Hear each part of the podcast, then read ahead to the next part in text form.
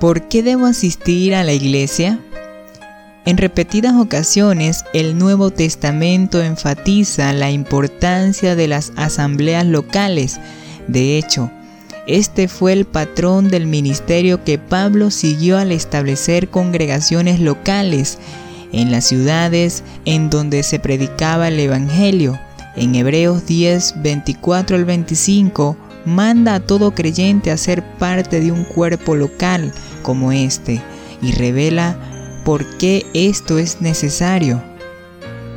Y consideremos unos a los otros para estimularnos al amor y a las buenas obras, no dejando de congregarnos como algunos tienen por costumbres, sino exhortándonos y tanto más cuando veáis que aquel día se acerca. Hebreos 10, 24 al 25 el único ambiente en que puede existir la armonía necesaria entre creyentes para estimularse cuidadosamente al amor y a las buenas obras es el cuerpo local con el que uno está comprometido. Y solamente en este contexto podemos animarnos unos a otros. En el Nuevo Testamento también enseña que todo creyente debe estar bajo la protección y sustento del liderazgo de la iglesia local. Estos hombres piadosos pueden pastorear a un creyente al animarle, amonestarle y enseñarle. Hebreos 13 del 7 al 17 nos ayuda a entender que Dios en su gracia nos ha concedido rendición de cuenta mediante un liderazgo piadoso. Además, cuando Pablo le dio a Timoteo instrucciones especiales sobre las reuniones públicas, le dijo, entre tanto que voy, ocúpate en la lectura, la exhortación y la enseñanza. 1 Timoteo capítulo 4 versículo 13. Aparte del énfasis en la adoración pública, incluye estas tres cosas, escuchar la palabra de Dios, ser llamado a la obediencia y acción mediante la exhortación de la enseñanza.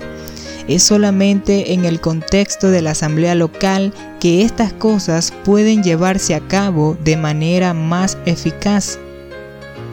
Hechos 2.42 nos enseña lo que hacía la primera iglesia cuando se reunía y perseveraban en la doctrina de los apóstoles, en la comunión unos con los otros, en el partimiento del pan y las oraciones, los cristianos se reunían para aprender la palabra de Dios y las implicaciones de la misma en sus vidas, para que estando juntos llevaran a cabo acción de amor y servicio unos a los otros, para conmemorar la muerte y resurrección del Señor mediante el partimiento del pan y la oración.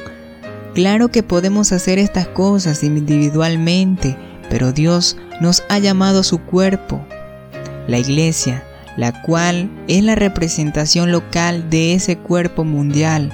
Debemos servir con gusto y ser servidos entre el pueblo de Dios. Una membresía activa en una iglesia local es imperativa para llevar una vida sin concesiones. Es únicamente mediante el ministerio de la iglesia local que un creyente puede recibir clase de enseñanza, rendición de cuenta, ánimo, que son necesarios para que esté fuerte en sus convicciones.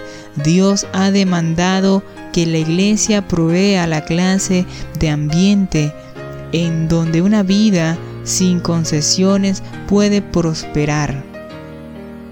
Si te gustó este video, por favor compártelo con tus amigos en las diferentes redes sociales. Suscríbete a nuestro canal si todavía no lo has hecho para que no te pierdas ninguna actualización del mismo. También nos puedes seguir en nuestras redes sociales como Facebook e Instagram como Fieles a Jesucristo.